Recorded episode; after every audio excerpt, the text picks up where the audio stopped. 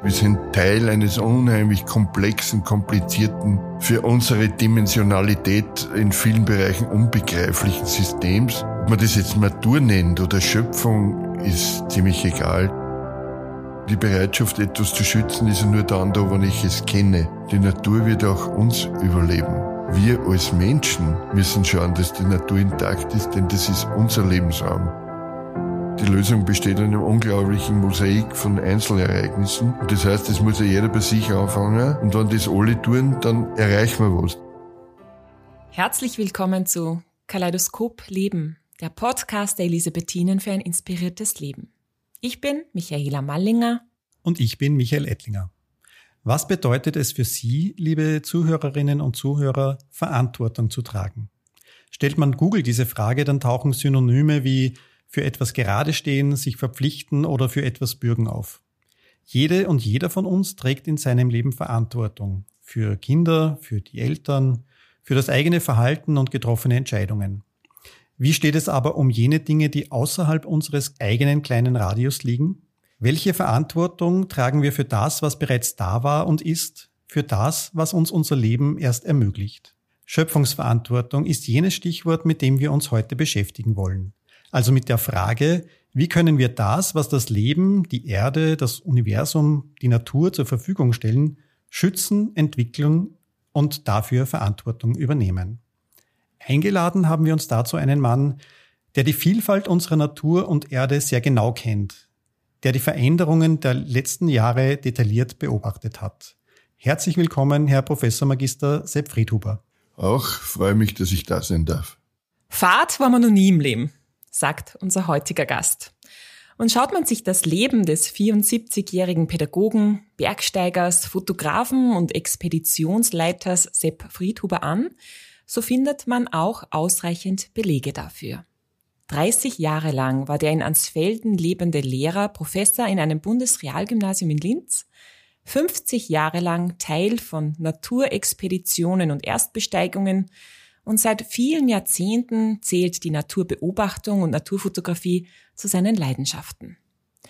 Dass diese Leidenschaften auch andere begeistern, davon zeugen seine internationalen Auszeichnungen für Fotografien und Filme, seine zahlreichen Veröffentlichungen und Publikationen in Fernsehen und Magazinen sowie seine fotografischen Projekte.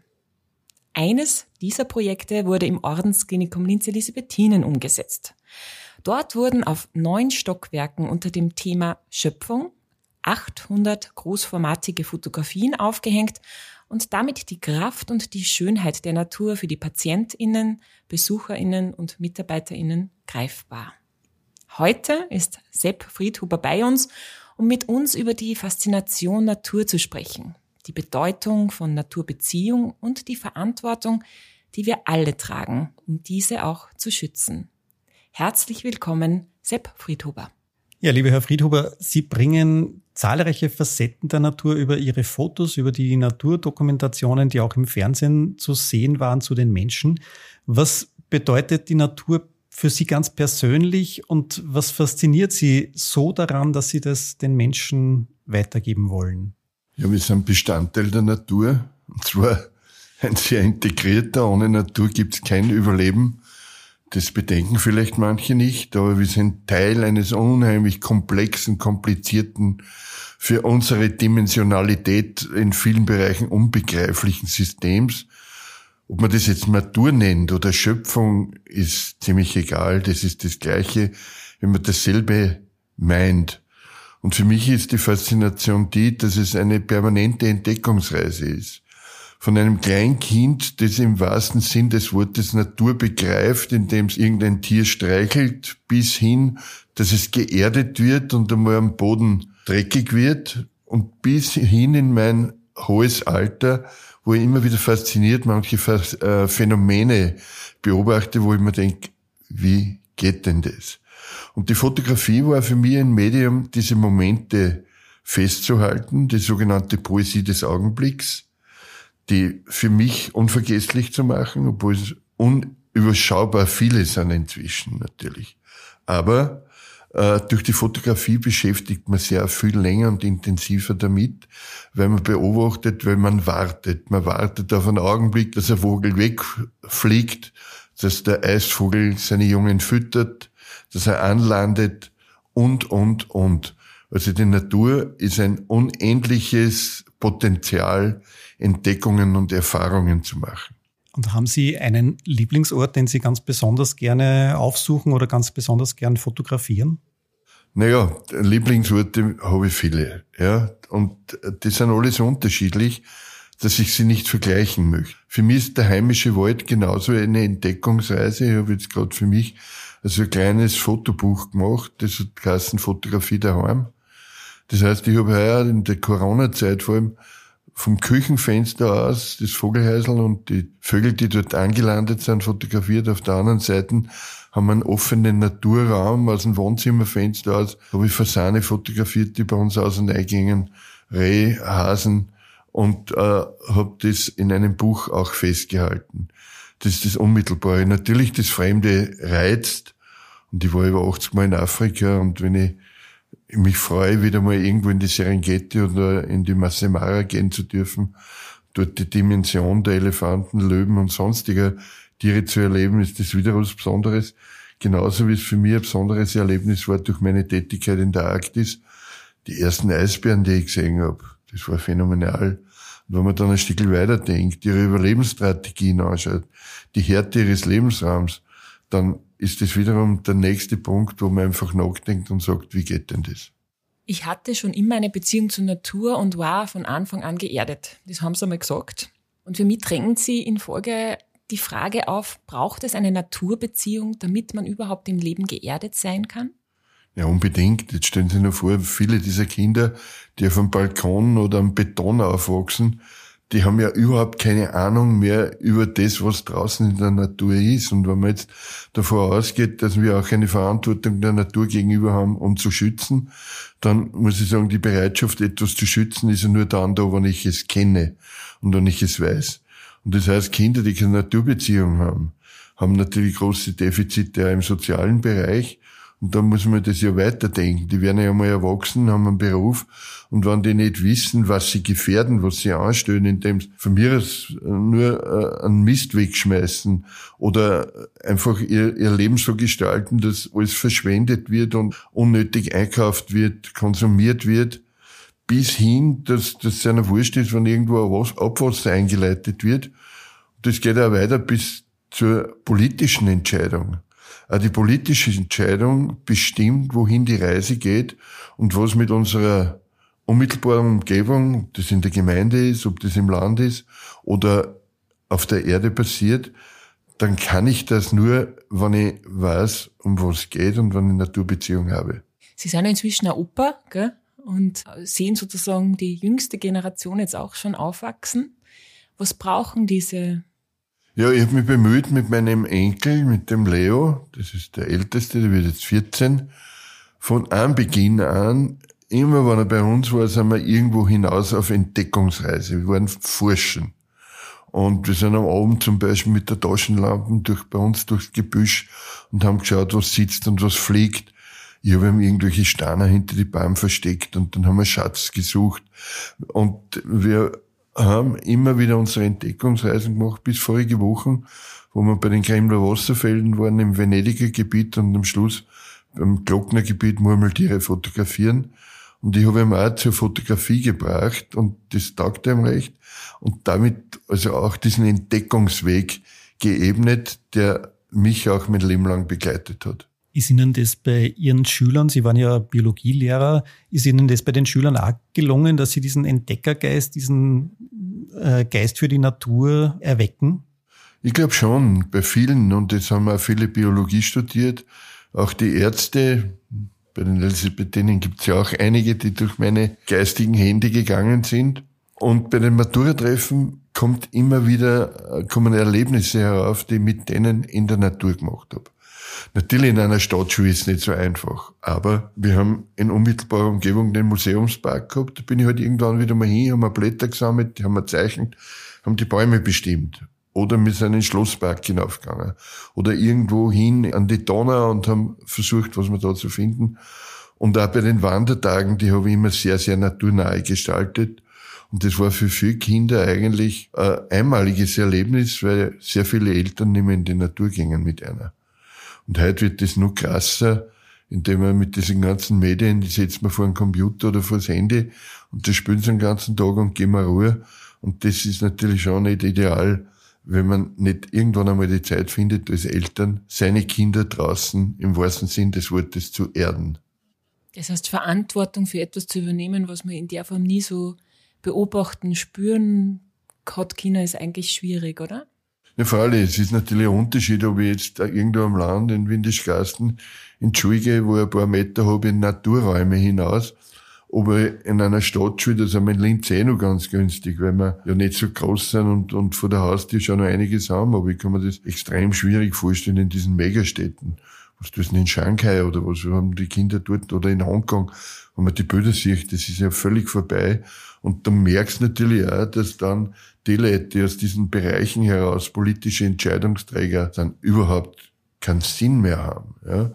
Ich frage mich in Zeiten wie diesen, in, im politischen, dass man dem Bolsonaro in Brasilien zuschaut, wie er die grüne Lunge unserer Erde permanent verbrennt und nicht irgendetwas unternimmt ja, und sagt, okay, wir investieren so und so viele Milliarden, die Weltgemeinschaft, das ziehen wir mit der Rüstungsindustrie ab, ich bin jetzt ein Fantast, und pachten von dem die grüne Lunge unserer Erde. Aber wenn politische Entscheidungsträger sagen, wir kaufen lieber Waffen, damit wir den anderen dann äh, beeindrucken oder in Schach halten können, dann merkt man ja, wie weit das auseinanderdriftet, der Zugang. Und das ist das, was mich schon sehr beschäftigt in Zeiten wie diesen, dass natürlich durch die Veränderungen, durch die globalen, sehr viel mehr Naturverständnis und Naturvernunft der Entscheidungsträger wünschen würde. Ich sage jetzt ein ganz einfaches Beispiel. Da werden aber Milliarden investiert, um einen Weltraumtourismus aufzubauen. Und auf der anderen Seite haben wir in Karibik eine riesige Plastikmüllinsel, die eine unglaubliche Herausforderung wäre für diese Milliarden. Und dann frage ich mich, was sinnvoll ist. Sie haben ja selber ganz, ganz viel gesehen auf der Erde. Sie waren viel unterwegs auf Expeditionen, haben viel Schönes gesehen, was Sie ja festgehalten haben in Ihren Bildern und Dokumentationen. Aber was waren so, weil Sie es jetzt auch schon angesprochen haben, diese negativen Veränderungen der, der Natur? Was waren so die beeindruckendsten, im negativen Sinne jetzt vielleicht die beeindruckendsten Erfahrungen, die Sie da gemacht haben oder die Sie beobachtet haben? Naja, die negativsten Erfahrungen sind immer, oder andersherum. Ich sage, eine Reise muss nicht schön sein, sie muss interessant sein. Sie darf auch schön sein und man sucht das Schöne und fährt nicht Fleiß irgendwo in den Slum hin, aber es gehört auch dazu. Ich war vor drei Jahren, glaube ich, in Ghana auf dieser großen Müllhalde und das hat mich mindestens genauso beeindruckt wie ein Tag im Regenwald, wo ich gesehen habe, unter welchen Bedingungen dort Menschen leben und wie die den Müll nützen, um zu überleben. Also das war, da hat mir die Schuhe ausgezogen dabei. Ja. Und die andere Seite, was mir auch sehr beeindruckt hat, ist das Tempo, der Klimaveränderung, was ich in der Arktis erlebt habe, dass innerhalb weniger Jahren die Eisgrenze um 500 Kilometer weiter nach Norden gegangen ist. Und auf der anderen Seite sage ich mir, der Natur ist das sowieso wurscht. Die Natur wird auch uns überleben. Wir als Menschen müssen schauen, dass die Natur intakt ist, denn das ist unser Lebensraum. Aber wenn ich mir überlege, welche Katastrophen die Natur überlebt hat, die Saure gibt's auch heute nicht mehr und gehen kann ab, oder? Die sind weg, kann, hexen sie im Museum. Und wenn sich der Mensch einmal ausgerottet hat, wird sie wieder irgendwas entwickeln auf der Kugel. Die Unendlichkeit, die Dimensionen des Universums, die sind sowieso für uns nicht begreifbar, nicht packbar. Und darum glaube ich, wir sollten uns auf das konzentrieren, was wir begreifen im wahrsten Sinn des Wortes. Und das sind unsere Lebens- und Überlebensräume. Und mit denen sollte man wirklich sehr, sehr behutsam umgehen und da ist leider halt sehr viel an Defiziten festzustellen. Das heißt, in Beziehung treten ist eigentlich so das Stichwort, oder? Ja, Beziehung oder wie gesagt, begreifen kommt ja auch von angreifen, etwas fühlen, etwas erleben. Das ist für mich auch eigentlich immer gewesen, ich meine, heute ist es ja fast ein bisschen suspekt, weil man viel gereist ist, in der Emissionsproblematik. Aber ich sage jetzt so, jede Reise hat mir mehr an Tellerrand verschafft, weil ich so viel gesehen habe, wie selten jemand in meinem Umfeld. Und äh, es gibt ja einen Spruch, der heißt, besser einmal sehen als zehnmal lesen. Was man erlebt hat und begriffen hat, das bleibt und damit vergrößert sich eben das Mosaik, um, um einfach Verständnis zu haben für viele Dinge, die andere, der es nicht kennt, die gehen denen hinten vorbei. Von den schönsten Erlebnissen oder ein Teil davon haben Sie ja Fotos gemacht, die aber jetzt im Krankenhaus der Elisabethinen hängen, wo sozusagen Menschen die Natur wieder greifbarer oder spürbarer äh, bekommen, die jetzt nicht aussehen Ne? Im Krankenhaus ist das schwierig. Wie haben denn Sie dieses Projekt erlebt oder was bedeutet es denn für Sie zum Thema Schöpfungsverantwortung, vor allem hier das Haus zu bestücken oder bestückt zu haben? Also es bedeutet mir sehr viel und ich bin sehr, sehr dankbar dafür, dass ich diese Möglichkeit gehabt habe. Aber ich glaube, es ist ein Geben und Nehmen von beiden Seiten, weil durch diese Idee haben die Elisabethinen den Patienten herinnen positive Botschaften übermittelt. Alle diese Bilder sind ja positiv. Die kann man anschauen. Und wenn es mir schlecht geht und wenn ich krank bin, dann brauche ich positive Botschaften und kann mich aufrichten dran. Und mir immer wieder reden mir Leute an und sagen, ich, ich bin halt dann einfach von einem Stockwerk ins nächste gegangen und habe mir die Bilder angeschaut und habe mich dort hinein vertieft. Und ich meine, ich sag, welcher Fotograf hat schon eine Galerie mit 800 Bilder hängen? Die permanent von anderen Leuten besucht werden muss und damit konfrontiert. Und das sind ja Abertausende, die meine Bilder gesehen haben. Und damit freut mich natürlich sehr, wenn ich also meine Natur auch diesen Menschen mitgeben konnte und das vielleicht dazu beigetragen haben, dass er sagt, Sackraxen, jetzt geht's mir da schlecht, aber jetzt muss ich mich zusammenreißen, dass ich wieder rauskomme und in den Wald reinschauen kann, am Teich hinübergehen kann und Natur wieder erleben kann im wahrsten Sinn des Wortes. Diese Bilder, die da im, im Krankenhaus der Elisabethinen hängen, die sind ja aus der ganzen Welt äh, fast zumindest. Gibt es da eins, was Ihr Lieblingsbild ist? Nein. Da gibt es so viele verschiedene Beziehungen, die jetzt mal mit einem Erlebnis verbunden sind. Und wenn mich wer fragt, wo es Ihnen auf der Welt am besten gefallen, kann ich das auch nicht beantworten, weil ich kann nicht die Sahara vergleichen mit der Serengeti, ich kann den Amazonas nicht vergleichen mit der Arktis und die Pinguine in der Antarktis nicht vergleichen mit einem Eisvogel bei uns am Mitterwasser. Das geht sich nicht aus. Das ist für mich alles Teil eines Mosaiks und dieses große Mosaik ist für mich das gesamte Erlebnis und nicht die einzelnen draus. Obwohl natürlich auch besonders bedeutend sind, wo es schwierig war, das zu bekommen, die überraschend waren, die einzigartig sind. Aber ich habe natürlich auch sehr viele Chancen fotografisch versäumt weil man zu spät gekommen ist, weil man falsch gestanden ist oder in der Kamera die verkehrte Einstellung gehabt hat. Ich sage, Naturfotografie ist auch die Fotografie der versäumten Chancen. aber das ist halt, das bleibt auch im Kopf drinnen. Und so gesehen ist es für mich, wie ich schon gesagt habe, ein Festhalten der Poesie des Augenblicks. Aber Sie haben ja nicht nur Fotografie gemacht, sondern auch viele Dokumentationen und, und Filme. Was liegt Ihnen da mehr? Ist es mehr die Fotografie, also wirklich den Augenblick festhalten, oder ist es mehr das bewegte Bild? Na, das kann man nicht so sagen, weil beim bewegten Bild habe ich selber nie gefilmt. Das heißt, ich war ja entweder der Protagonist, der die Idee gebracht hat, oder der Hauptdarsteller oder einer der Hauptdarsteller oder auch der, der das organisiert hat und die Konzepte geschrieben hat, das Drehbuch geschrieben hat. Das bekannteste oder der erfolgreichste Film war Uramazonas Fluss aus der Wüste. Das heißt, da haben wir die Theorie verfolgt, wie der Amazonas vor 150 Millionen Jahren noch in der Sahara entsprungen ist und über diesen Gondwana-Kontinent quer durch Afrika und Südamerika in den Pazifik geflossen ist. Atlantik hat es damals noch nicht gegeben. Und diese Doku war hochinteressant und spannend und ist auch um die Welt gegangen. Ist, glaube ich, über 110 Fernsehstationen gespielt worden. Und wir haben auch die goldene Ramme für die feste Fernsehdokumentation dafür gekriegt. Das war wieder eine ganz andere Herausforderung, die natürlich viel, viel aufwendiger ist. Viel mehr erfordert dann einen Einsatz. Die Fotografie ist was Spontaneres und individuell leichter zu gestalten. Wenn ich jetzt überlege, Michael, ich weiß ja nicht, wie es dir geht, aber wenn ich jetzt überlege, ich werde jetzt Naturbeobachterin oder Naturfotografin, dann würde ich wahrscheinlich schon kläglich dran scheitern, weil ich nicht so Geduld habe. Ich stelle mir mal vor, da sitze ich im Wald und warte mal ein paar Stunden, bis irgendwas passiert. Also das haltet ihr nicht gut aus.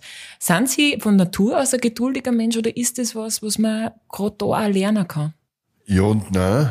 Also es gibt Sachen, wo ich ungeduldig bin. Das heißt, wenn es um die Dummheit mancher Menschen geht, da verliere ich die Geduld. Und wenn es um Naturbeobachtung geht, äh, ja, ich sage mal so, ich kenne Fotografen, die noch viel geduldiger sind wie ich. Irgendwo nach drei, vier Stunden, wenn kein Ende ausschaut, dann bin ich schon ein bisschen unruhig. Aber ich, ohne eine gewisse Geduld schafft man es nicht. Gerade in der Tierfotografie. Weil da muss man halt warten. Und ich denke, wenn wir vor ein paar Jahren bei den Bären in Slowenien waren, da sitzt man in so einer Hütte drinnen, einem sogenannten Heid. Naja, und wenn man Glück hat, dann kommen halt die Bären zwischen vier Uhr Nachmittag und acht in eine auf die Nacht. Und wenn man Pech hat, kommt keiner. Wobei wir eigentlich fast immer Glück gehabt haben, weil die werden dort auch ein bisschen angefüttert und angelockt. Und dann warten wir halt drauf. Ja, das gehört dazu.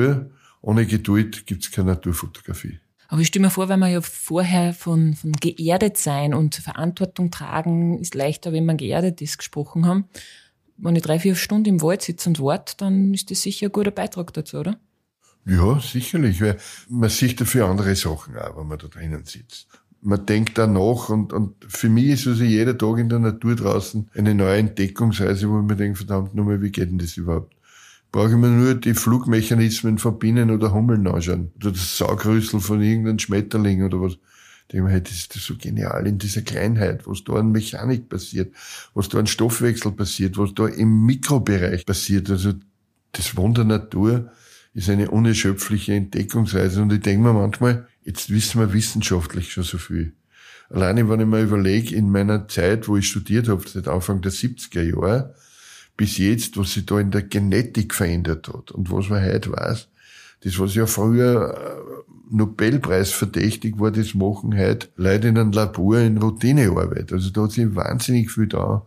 Und trotzdem ist die Menschheit nicht gescheiter worden was Naturbeziehungen anbelangt. Das ist das, was mich dann fasziniert. Wir wissen so viel und wissen, wie es geht und trotzdem, ich sage immer, wir können als Menschen heute ziemlich punktgenau eine Sonde am Mars schicken und die landet dort in den Krater, den man vorberechnet hat. Dass man aber menschliche Konflikte mit Hirn, mit Geist bewältigt, das haben wir nicht so weit gebracht. Die Ukraine beweist uns, dass eigentlich das an der Vernunft und an dem vorbeigeht, was wir als Menschheit wissen müssen. Wir wissen alle, dass jeder Krieg unendlich viel Leid über die Menschheit bringt und dass das ganz anders gegangen hat, wenn man nicht diese Gier hätte, diesen Egoismus und diese Machtgeilheit, die das Ganze dann wieder überlagert. Und das zieht sich auch dorthin, wo es um Naturzerstörung geht. Das heißt, wenn ich dann ein paar Kreuzer mehr herauskriege aus einem Grundstickel, dann betonieren wir es halt zu, statt dass wir dort die Stauden wachsen lassen. Das heißt also, das Geld ist so eine dominante Macht, die Macht ist so eine dominante Macht und die Natur kommt da wirklich sehr, sehr oft unter die Radeln. Und ich bin ja auch Naturschutzreferent der Naturfreunde und engagiert halt bei manchen Projekten, zum Beispiel bei diesen ganzen Skigebietserweiterungen, die wir da haben im, im Raum Hinterstadt oder Wurzalm. Und wenn ich mir manchmal denke, verdammt nochmal, muss denn das sein? Genügt denn das nicht? Was wir schauen. Immer mehr, mehr, mehr, immer höher, höher. Und dann, wenn solche Situationen kommen wie jetzt, zu Krisensituationen, dann kollabiert das Ganze. Ich habe heuer in Frankreich Skigebiete gesehen, in Naturräumen, die grandios sind. Da stehen Mega-Hotels mit tausend Betten dort, die jetzt in der Corona-Zeit natürlich nicht besetzt worden sind und die in sich verfallen, die kein Mensch mehr wegräumt. Diese ganzen Ruinen. Das sind diese ganzen Krebsgeschwüre, das immer mehr, mehr, mehr, statt dass man überschaubar und nachhaltiger ein viel qualitativeres Leben führt. Weil die Gier ist kein qualitativ hochwertiges Leben. Und ich dauernd nur irgendwas hinter rein, was immer schwieriger wird und wo der Fall immer tiefer wird, wann das Ganze scheitert. Also aus meiner Wahrnehmung ist ja die Gier oder die, dieses Machtstreben ist vielleicht das eine, aber auf der anderen Seite steht auch ein wenig die, die Bequemlichkeit äh, von uns Menschen, die dem Naturschutz oft im Wege steht. Weil, also, wenn ich eigene Rasenflächen habe, dann muss ich mich halt auch drum kümmern, beispielsweise im Garten. Wenn ich es zubetoniere, dann ist es einmal gemacht und dann ist es immer schön. Naja, das stellen wir eh in den Städten fest. Ja. Das rächt sich ja alles, dass diese ganzen Bäume ausgerissen haben. Und da gibt's ein markantes Erlebnis aus meiner Schulzeit. Ich habe im Jahr 78 mit Bernhard Lötsch, der bekannt ist, bei uns in der Fadinger Schule ein Projekt gemacht, das heißt Grün in der Stadt. Der Bernd Lötsch hat sich mit der Stadtökologie beschäftigt und hat damals genau ausgerechnet, was ein Baum in einem Innenhof an Klimawirkung hat, was der an Feuchtigkeit verbreitet, wie der die Temperaturen senkt, die Klimawirkung des Waldes. Aber jetzt kommen wir drauf, das ist 40 Jahre später. Jetzt kommen wir drauf, wie es sich rächt, dass man in den Städten da in die ganzen Plätze durchbetoniert hat, die ganzen Bäume ausgerissen hat. Natürlich ist es bequemer, als Laub zu rächen, da mit einer großen Kehrmaschine drüber zu fahren. Aber die Qualität und die Lebensqualität in der Stadt wird wesentlich durch Grün, durch die Pflanzen und durch die Natur beeinflusst. Im Guten wie im Bösen. Und jetzt ist es ja trotzdem oft so, also auch was die Bequemlichkeit betrifft, dass man dieses Thema der, des Umweltschutzes gern abwälzt auf höhere Instanzen, auf die Stadt, die Gemeinde, das Land, den Staat, vielleicht die EU oder die weltweite Gemeinschaft. Äh, reicht es? Naja, es ist so, es muss ja jeder bei sich selber natürlich was tun. Und ich sage, äh, Problemlösungen, und zwar, sage jetzt mal die momentane Klimakrise oder was ist, ist ja ein globales Problem. Das heißt, wir drei, die wir da sitzen, können das Problem nicht lösen. Aber die Lösung besteht ja aus einem unglaublichen Mosaik von Einzelereignissen. Und das heißt, es muss ja jeder bei sich anfangen. Und wenn das alle tun, dann erreichen wir was. Das heißt also Naturbeziehung oder Effizienz in dem Fall muss sich konzentrisch entwickeln. Das heißt, ich muss meine Mülltrennung machen. Ich muss bewusster einkaufen. Das heißt, dass nicht so viel weggeschmissen wird. Wenn Sie überlegen, fast die Hälfte der produzierten Lebensmittel werden weggeschmissen. Ist doch irre, oder? Das sind doch Flächen in der Größe von Kanada, die jedes Jahr angebaut wird, um weggeworfen zu werden. Das muss man sich einmal vorstellen. Und da ist ein eigenes Bewusstsein schon wichtig. Und ich muss natürlich dann auch meine Familie beeinflussen. Ich muss mein Umfeld beeinflussen. Ich muss in der Gemeinde sagen, passt auf, so nicht. Wir brauchen dort einen Müllcontainer. Oder wir reißen jetzt den Baum nicht aus oder wir pflanzen einen neuen und, und, und. Und das muss sich konzentrisch ausbreiten aufs Land Oberösterreich, auf Österreich. Und wir haben ja auch eine Stimme in der EU. So sollte das eben funktionieren. Wenn man jetzt her da diese ganzen Klimakonferenzen, die dann nur wieder an Einzelinteressen scheitern. Aber trotzdem darf man nicht ausgeben. Und wenn wir selber nichts tun dazu, sind wir ja unglaubwürdig. Jetzt haben ja Sie sozusagen die Schönheit, aber auch die Dramen des Menschseins und der Natur hautnah gesehen, weltweit. Wo setzen Sie persönlich an? Wie leben Sie nachhaltig und naturbewusst? Welche, was tun Sie, um da einen Beitrag zu leisten? Na gut, wir, wir, wir kaufen mal sehr bewusst ein. Ich kaufe mir nicht ein Klumpert, das ich nicht brauche. Obwohl man, wenn man ehrlich ist, es steht daheim auch genug umeinander. Ja man kann halt heute nicht äh, ein Hemd so lang tragen, bis die Fetzen hinten runterfallen. Das geht sich auch nicht aus.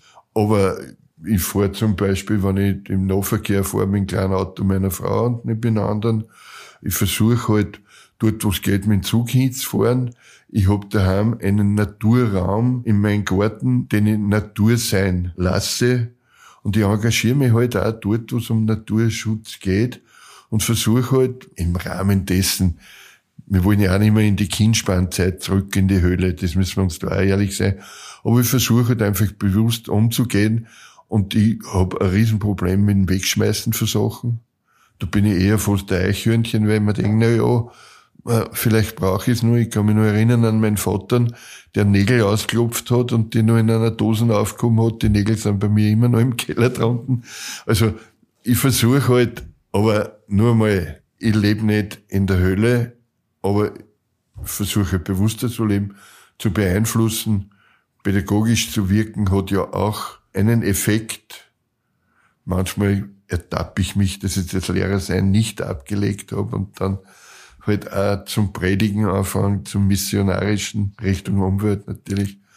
Aber das ist halt mein Beitrag und ich weiß genau, ich werde die Welt nicht retten, aber ich kann einen ganz kleinen Beitrag, der mir möglich ist, dazu leisten.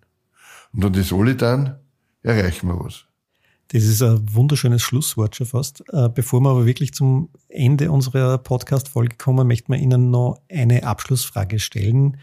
Sie haben unglaublich viel gesehen. Sie haben wahrscheinlich viele verschiedene Inspirationsquellen und äh, gerade deshalb auch die Frage an Sie, was ist für Sie ganz persönlich eine wichtige Inspirationsquelle? Was inspiriert Sie in Ihrem Leben?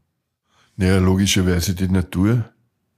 Weil wenn ich draußen bin und immer wieder irgendwo draufkomme und denke, verdammt nochmal, aha, so geht das, so habe ich noch gar nicht so gesehen, dann inspiriert mich das immer wieder nachzudenken und das in irgendein so ein komplexes Bild einzubauen und damit meinen Tellerrand und mein Mosaik zu vergrößern. Ja, ich glaube, wir können wieder viel lernen und mitnehmen, Michael. Ich werde mir heute im Wald sitzen, ich sag's euch. Aber zu dem Ganzen nochmal nicht umsonst, da gibt's ja inzwischen Therapiewege, wo die Leute in den Wald ausgehen und Bäume umarmen, dass sie mal spüren, wie ein Rinden ausschaut und im wahrsten Sinn des Wortes Natur begreifen lernen. Ich werde mich heute mit dem Begreifen beschäftigen. Ähm, Sie, liebe Zuhörerinnen und Zuhörer, vielleicht ja auch. Vorab aber möchten wir uns herzlich fürs Zuhören bedanken und wie immer finden Sie mehr Infos zu unserem Podcast auf www.die-elisabethinen.at. Schauen Sie vorbei. Ja, und wir freuen uns, wenn Sie mit uns in Kontakt treten. Schreiben Sie uns, welche Fragen Sie beschäftigen oder hinterlassen Sie uns Ihr Feedback unter podcast.die-elisabethinen.at. Und wenn Ihnen unser Podcast gefällt, freuen wir uns natürlich über eine nette Rezension oder eine 5-Sterne-Bewertung. Kaleidoskop Leben, der Podcast der Elisabethinen für ein inspiriertes Leben. Jeden zweiten Mittwoch neu auf die-elisabethinen.at und überall, wo Sie gerne Podcasts hören.